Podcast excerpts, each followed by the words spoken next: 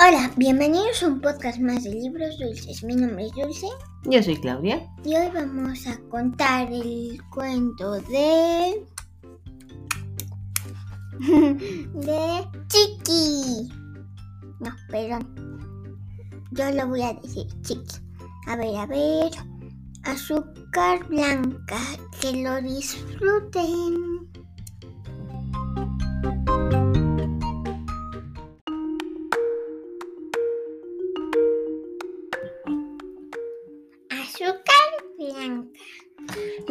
Alfaro estaba compuesta por Hilario, Perla y sus dos hijas, Esmeralda la mayor y la pequeña Ruby.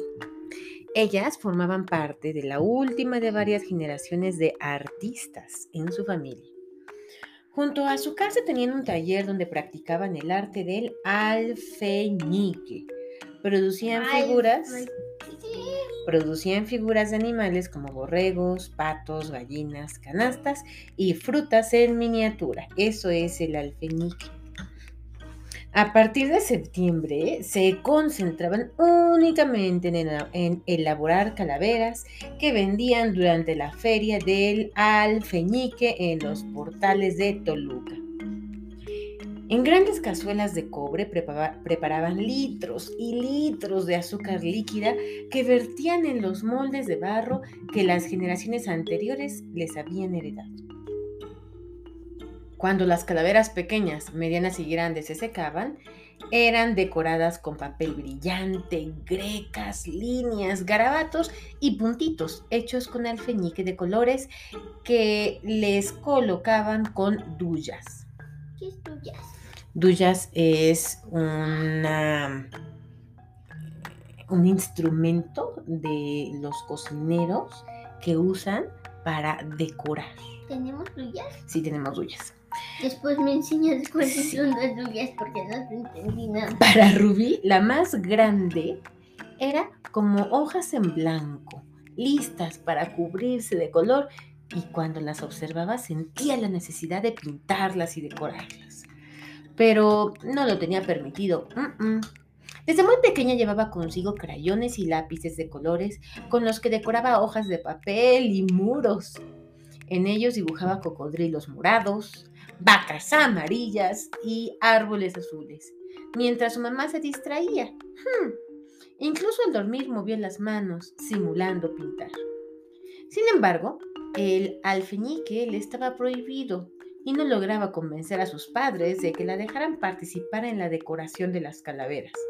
Por eso Hilario le enseñó a hacer masa de colores con la que Rubí a los tres años creó peces, elefantes y mariposas.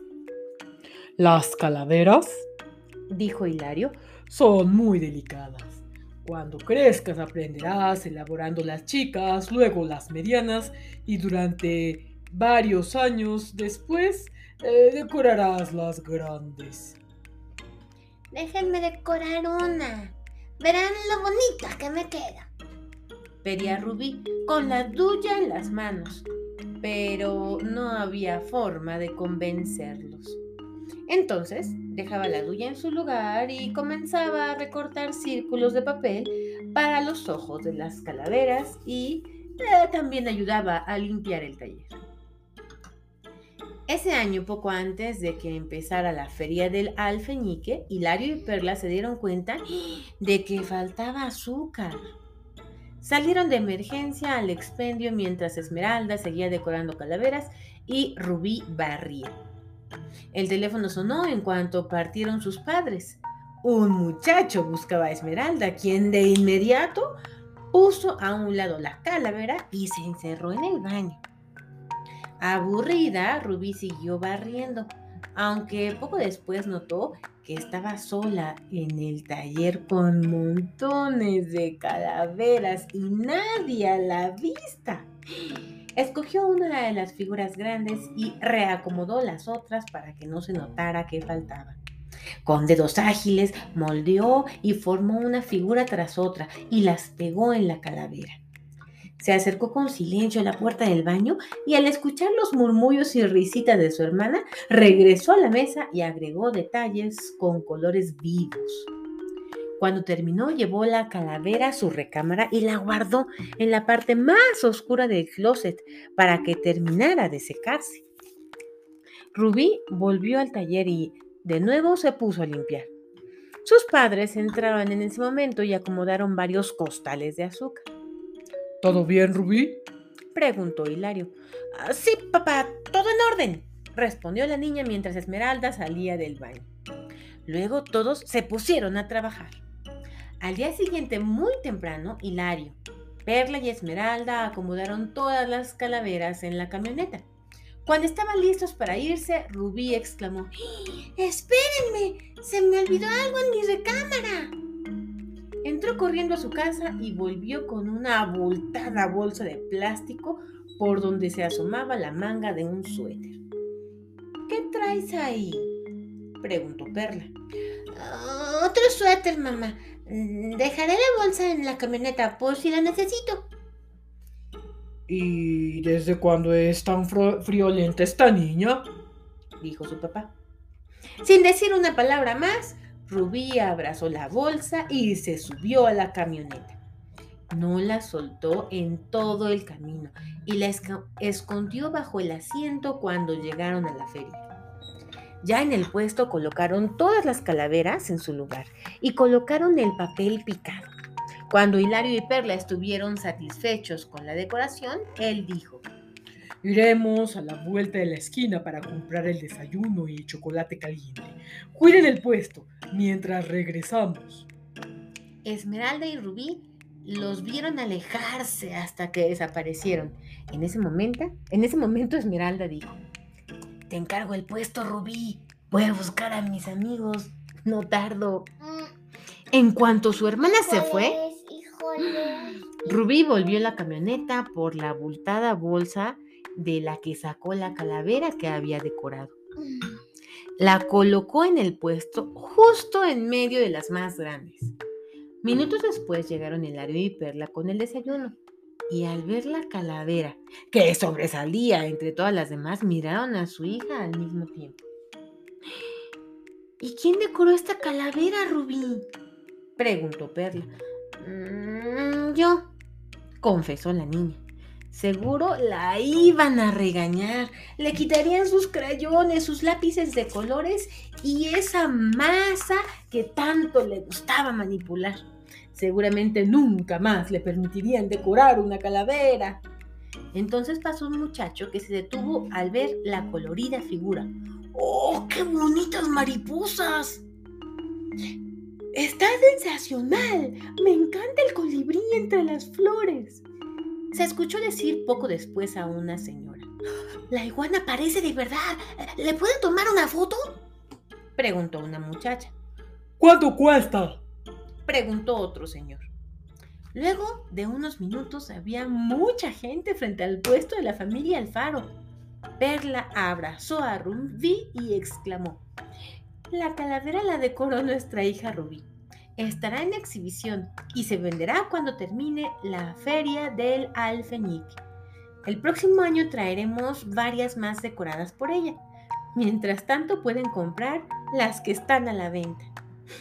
Rubí sonrió y desde entonces pintó y adornó a su gusto todas las calaveras que quiso con seres como murciélagos, ranas y búhos.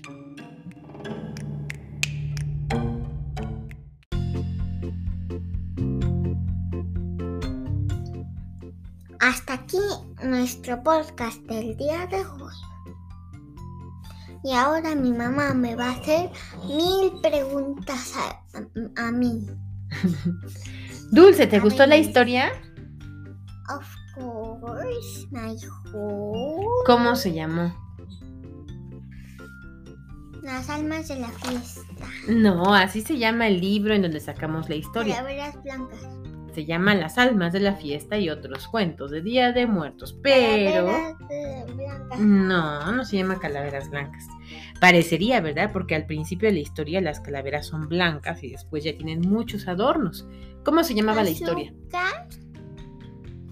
Azúcar. Azúcar. ¿Azúcar qué? Blanca. Azúcar blanca.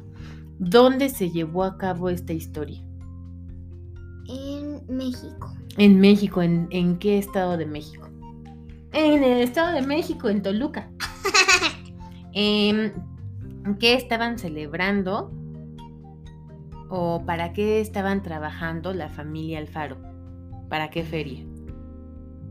Para la feria. ¿Por qué me haces este? No, no, no, no, no. Para que no le muevas el micrófono. ¿Para la feria de qué? No, ma- alfeñique. Alfeñique, muy bien, Dulce. ¿Dónde lo leíste? Yo no lo leí. No lo leíste, ¿verdad? ¿Te acordaste? Oye, ¿qué es alfeñique? Ah, son, son cosas chiquititas que hacen. Mm. Es artesanía chiquita y alguna se come. Ahorita podemos este, enseñarles esta. Esta se come, ¿no? Sí, son unas calaveras de sí, de azúcar que se ponen en la ofrenda del Día de Muertos. Ahorita en, en la, en la pantalla de esto ponemos una calaverita para que sepa qué es. Muy bien, Dulce.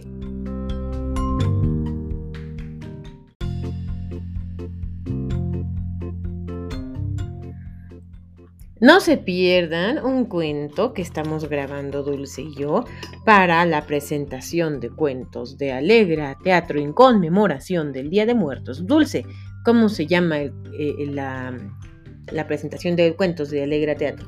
Ay, nanita, qué medo. Mello. Mello. Sale este fin de semana. No se lo pierdan. Adiós.